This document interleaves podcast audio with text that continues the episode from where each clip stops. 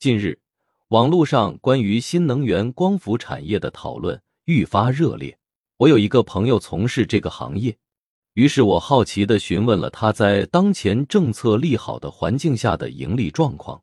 然而，他的回答出乎我的意料。他表示，今年的收益并没有预期中的那么丰厚。他向我解释说，尽管市场需求增长，但由于价格的普遍下降，行业内竞争激烈，导致了所谓的无效内卷。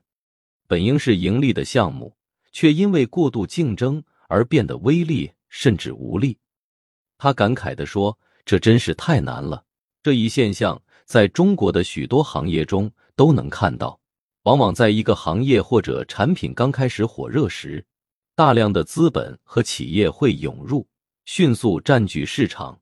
然而，随着市场的饱和，红利逐渐被耗尽，行业进入缓慢的出清阶段。例如，前几年九价 HPV 疫苗一度供不应求，但现在却处于供大于求的状态。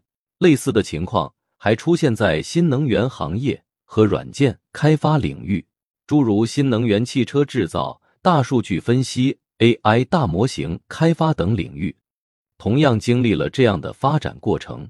这种现象背后反映出中国市场特有的一种跟风心理和赶潮流的商业模式。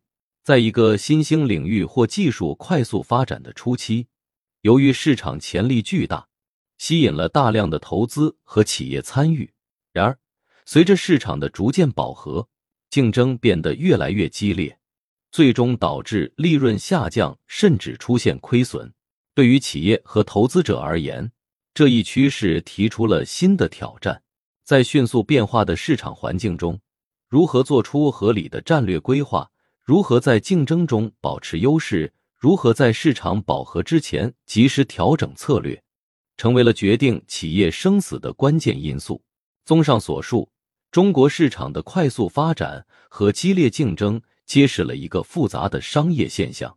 在这种环境下，企业需要具备敏锐的市场洞察力和灵活的应变能力，才能在竞争中脱颖而出，实现可持续发展。